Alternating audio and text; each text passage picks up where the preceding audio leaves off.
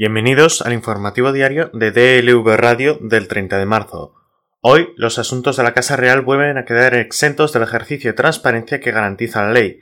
En sintonía con anteriores resoluciones, el Gobierno ha puesto un nuevo freno a las solicitudes de información pública dirigidas, en esta ocasión, a arrojar luz sobre los bienes del rey emérito y del resto de integrantes de la familia real, quienes gozan de una protección y un secretismo superior al existente en otras instituciones del Estado.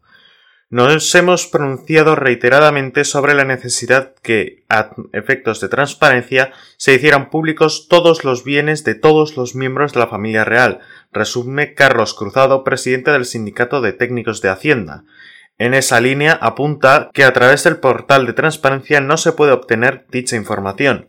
Un expediente fechado hace algunas semanas de la razón. Sentido la resolución desestimatoria, reza el encabezado de una resolución dictada a finales de enero por el Consejo de Transparencia y Buen Gobierno, encargado de velar por el cumplimiento de la ley aprobada en 2013 para otorgar precisamente mayores niveles de claridad a las instituciones del Estado.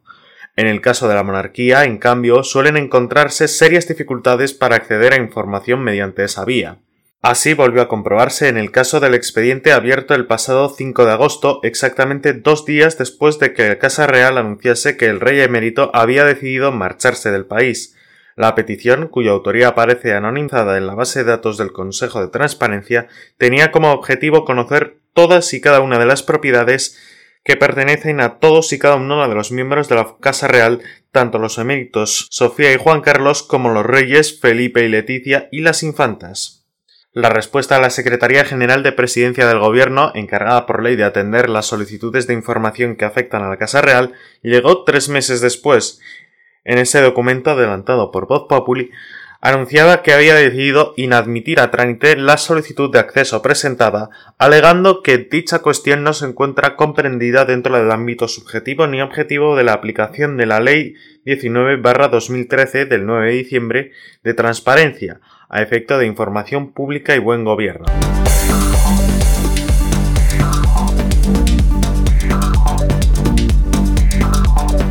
La Audiencia Provincial de Valencia ha sobreseído parcialmente el caso de la muerte de Marwan Aboubida, el joven marroquí de 23 años que se suicidó en el CIE de Zapadores, en Valencia, el 15 de julio de 2019, cuando fue recluido en una celda de aislamiento después de sufrir una brutal paliza a manos de otros internos del centro. En el auto del pasado 11 de marzo, la sección tercera del tribunal confirmó el anterior auto apelado, aunque sustituye el sobreseimiento libre por uno provisional y posibilita la reapertura del caso si se aportan nuevos elementos al juicio. En el escrito, la audiencia asegura que se ha realizado una investigación judicial suficientemente exhaustiva sobre los hechos previos a la muerte de Abou Boadida, y sobre las causas de su fallecimiento sin que se hayan encontrado pruebas de delito penal, tal y como apuntaba la familia del fallecido representada por la abogada de la campaña CIE No de Valencia. La acusación particular aprecia delitos de inducción al suicidio y de homicidio imprudente por una presunta falta de medidas preventivas y una deficiente atención tanto del personal sanitario del CIE como de los funcionarios policiales encargados de la custodia.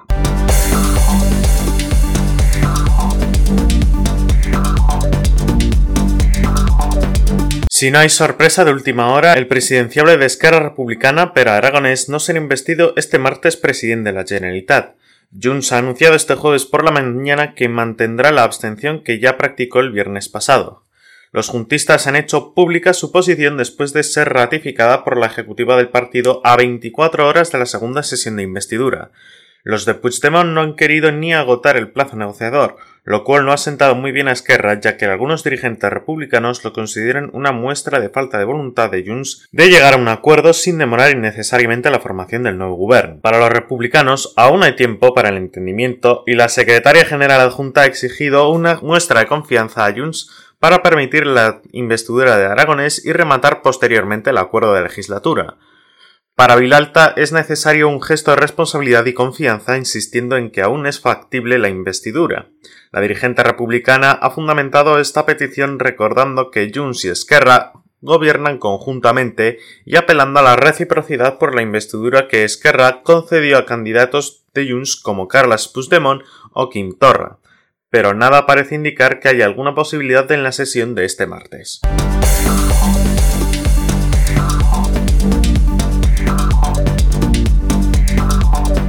Tras confirmarse el adelanto electoral en la Comunidad de Madrid impulsado por la presidenta Isabel Díaz Ayuso, en aras de constituir una mayoría más sólida para el PP de la que obtuvo en 2019, el máximo líder de la formación, Pablo Casado, buscó un nuevo fichaje estrella, el de Tony Cantó. Su incorporación a la lista del PP provocó un choque entre Génova y Ayuso que ha convertido estos comicios en un plebiscito sobre su persona, pero finalmente el ex portavoz de Ciudadanos en Les Corts concurrirá como número 5 un fichaje que no es seguro que se pueda materializar, ya que en el artículo 2.2 de la Ley Electoral de Madrid especifica que para que un candidato sea elegible debe ser elector y por tanto estar empadronado en la comunidad.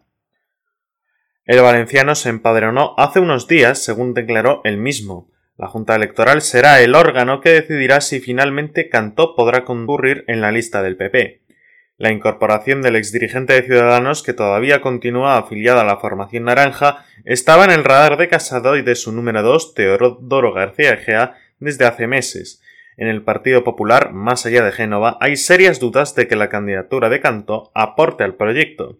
Es la obsesión de los fichajes de gente conocida, señala una fuente con una larga trayectoria en las filas populares. Esa máxima acompañó a Casado cuando concurrió por primera vez a unas elecciones generales en abril de 2019. El conservador dijo adiós al marianismo y renovó por completo la imagen del partido, con un 80% de caras nuevas en los puestos de salida. Pero lo realmente revolucionario de las listas fue la incorporación de perfiles como el de Cayetana Álvarez de Toledo, que concurrió como número uno por Barcelona, el de Juan José Cortés, cabeza de lista por la provincia de Huelva, y el de Adolfo Suárez Illana, que fue el número 2 de Casado por Madrid, tres fichajes que a los pocos meses se le volvieron en contra.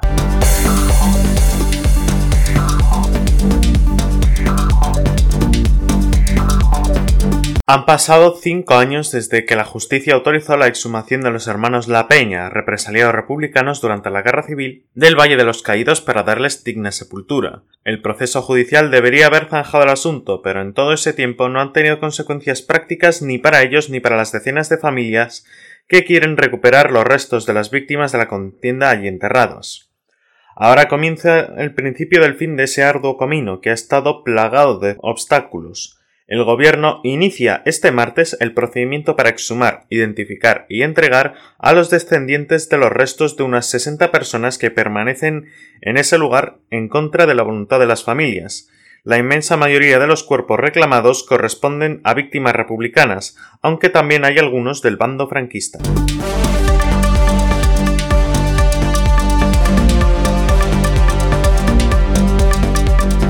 Y en el plano internacional, una empresaria se convirtió este lunes en la décima mujer al acusar al gobernador de Nueva York, Andrew Cuomo, de conducta indebida y aseguró que le había besado en las mejillas de una manera muy sexual. En una rueda de prensa virtual, Sherry Bill, de 55 años, declaró que los hechos se remontaban a 2017, durante una gira del gobernador por la región de Rochester en el lago Ontario después de unas inundaciones. En el marco de su viaje, Cuomo visitó la casa de Bill, afectada por las inundaciones, y besó en dos ocasiones las mejillas de Bill, que aseguró que había sentido conmocionada por el comportamiento del político, hasta el punto que no entendía lo que estaba pasando. En un momento de la visita, el gobernador le dijo que era guapa, lo que hizo a la empresaria sentirse todavía más incómoda. Bill explicó que tras intentar evitar a Cuomo antes de irse de la casa del gobernador volvió a acercarse a ella y de una manera muy agresiva le agarró la cara con una mano y le dio otro beso en la mejilla. En la rueda de prensa que se celebró junto a la famosa abogada Gloria Red, la togada mostró tres fotos en las que se puede ver al gobernador hablando con Bill. En una de ellas, de muy mala calidad, se muestra el momento que Cuomo besa a la empresaria, se trata de una foto realizada por la hija de Bill, obtenida en un vídeo casero que se había grabado durante la visita del político y que la joven divulgó en las redes sociales con el subtítulo El gobernador besando a mi madre.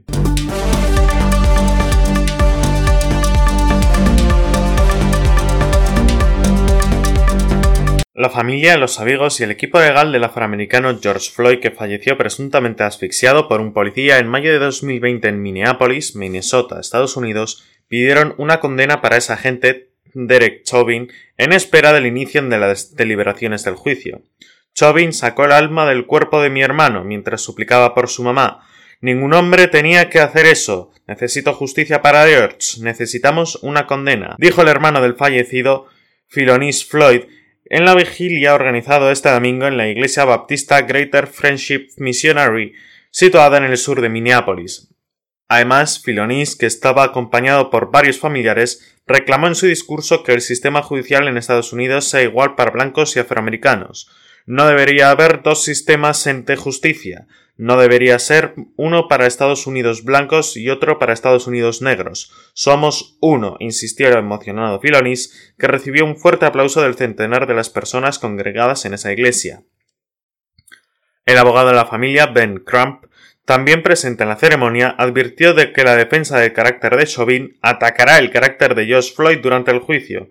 La única cosa que mató a George Floyd fue una sobredosis de excesiva fuerza, dijo Crump en una respuesta a los que aseguran que el afroamericano falleció por un consumo elevado de fentanilo, no por asfixia. Después de la vigilia en la iglesia, varios de los asistentes se dirigieron al punto exacto donde falleció Floyd en mayo de 2020 para hacer un último rezo antes del inicio de los argumentos orales del caso programados para este lunes.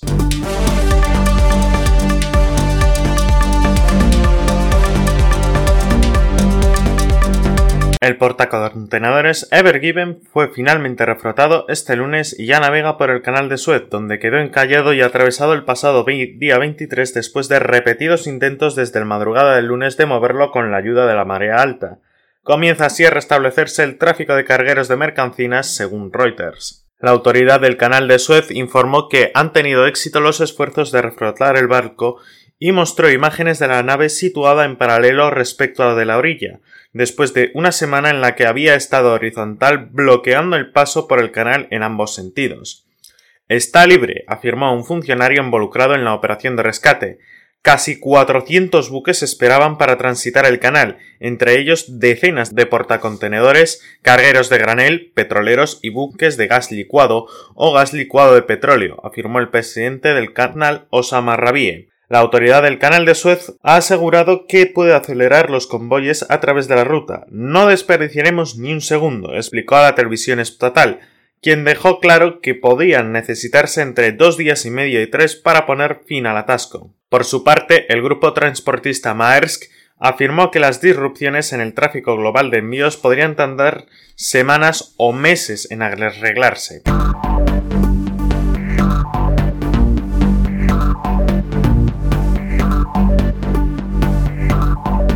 Hoy en deportes, la machada de Russell Westbrook tras firmar 35 puntos, 21 asistencias y 14 rebotes, su decimosexto triple doble en 38 partidos, en el triunfo de los Wizards ante los Panthers, causó conmoción en la NBA. Nadie en la historia había logrado hasta ahora un triple doble con 35 puntos o más, o 20 o más rebotes. Sus compañeros y su entrenador, los que lo vieron más de cerca, alucinaron con su exhibición. Hace cosas que nunca había visto, explicó el técnico de los Wizards, Scott Brooks, que le conoce bien tras haberlo dirigido entre los Thunders.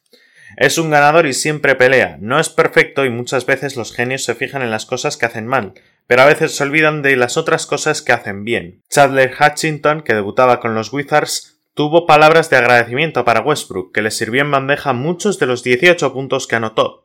Rush me dio bastantes asistencias, así que definitivamente es algo que tengo que invitarle a cenar.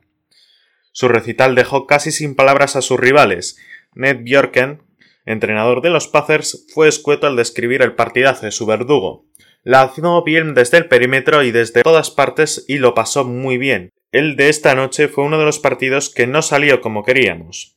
Westbrook lleva 162 triples dobles en la NBA, el segundo que más ha logrado tras el legendario Oscar Robertson. Le siguen Magic Johnson, Jason Kidd y LeBron James en una calificación en la que ya asoma Luka Doncic el undécimo pese a su juventud y en la que tienen un puesto destacado James Harden y Clark Jokic, octavo y noveno respectivamente, que tienen a tiro ya a otra leyenda, Larry Bird.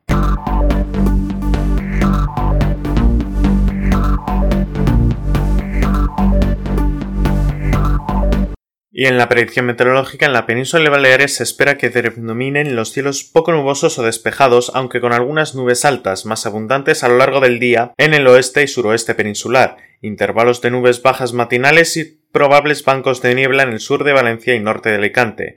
En Canarias, nuboso con probables precipitaciones débiles en las islas occidentales en la primera mitad del día tendiendo a poco nuboso. Probables calimas en amplias zonas de la península, especialmente en el tercio suroeste, siendo menos probables en el nordeste. Las temperaturas diurnas subirán en los tercios sur y oeste peninsulares, cambiando poco en el resto. Tanto las temperaturas diurnas como las nocturnas serán significativamente superiores a lo habitual para estas fechas en la península, excepto en el extremo oriental. Los vientos serán de componente este en la península y Baleares y de componente oeste en Canarias. Levante fuerte en el estrecho e intervalos de viento fuerte en el resto de Cádiz y litoral sur peninsular, Islas Canarias occidentales y al final del día en Guipúzcoa, noroeste de Navarra y sierras orientales andaluzas. Y así concluimos el informativo diario de DLV Radio del 30 de marzo. Les esperamos mañana.